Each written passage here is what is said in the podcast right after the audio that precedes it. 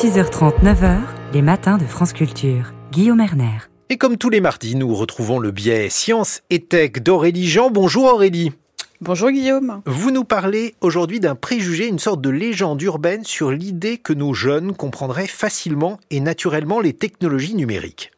Et oui Guillaume, alors ce matin je vais briser un mythe, ou plutôt je vais préciser les choses et je l'espère révéler la vérité concernant nos enfants et nos adolescents. Alors contrairement à ce qu'on pourrait y croire, même si ces derniers sont à l'aise avec les applications comme certains logiciels conçus pour eux, les réseaux sociaux qui je le rappelle sont interdits chez les moins de 13 ans, hein, ou encore les ordinateurs, les tablettes et les téléphones portables, ils ne comprennent pas toujours leur fonctionnement. Alors je sais, vous avez trouvé mon affirmation un peu forte, mais laissez-moi vous expliquer.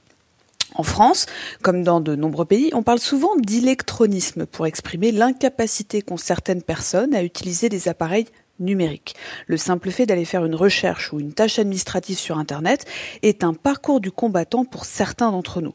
Une étude de l'INSEE datant de cette année indique que 15% des Français seraient concernés par cet illettrisme numérique. Si je vous suis bien Aurélie, j'imagine que cet électronisme ne touche pas nos jeunes. Et oui, absolument, Guillaume. Cela touche principalement les personnes plus âgées et plus particulièrement les plus de 60 ans qui seraient toujours, selon la même étude, un tiers en situation d'électronisme. Alors en revanche, et ce qui est selon moi plus intéressant, les plus âgés se posent davantage de questions sur le fonctionnement des technologies, contrairement aux plus jeunes qui les utilisent sans s'interroger. Alors on peut imaginer que les plus anciens qui ont connu un autre monde a priori déconnecté réalisent une sorte de comparaison des pratiques mais aussi des libertés par ces nouveaux usages. Pour ma part, les plus âgés m'interrogent très souvent sur le modèle économique des plateformes, sur les algorithmes de recommandation ou encore sur les effets de ces technologies sur nos comportements. L'écrasante majorité des plus jeunes, quant à eux, manipulent ces outils de façon aveugle, ce qui les expose à être manipulés ou tout simplement à oublier des concepts pourtant fondateurs de notre société comme la protection de la vie privée.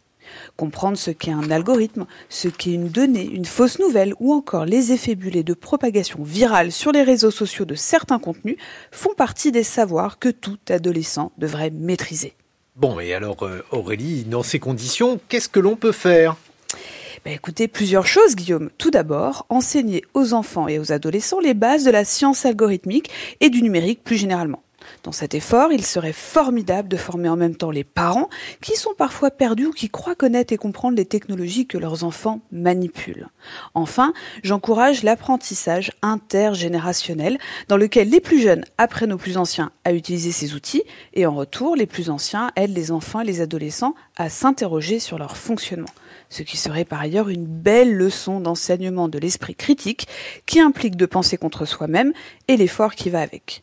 Je vois déjà les repas de fête de fin d'année en famille où les grands-parents et leurs petits-enfants discutent, se défient et répondent aux questions des uns et des autres pour espérer commencer l'année 2024 avec un capital culturel et technologique plus fort. Et qui sait, Guillaume Ils vont certainement ensemble faire quelques recherches sur Internet pour trouver des réponses à leurs questions parfois complexes. Encore mieux, ils tomberont peut-être sur cette chronique mmh. sur le site de France Culture ou sur l'application Radio France. Ce serait chouette. Merci beaucoup.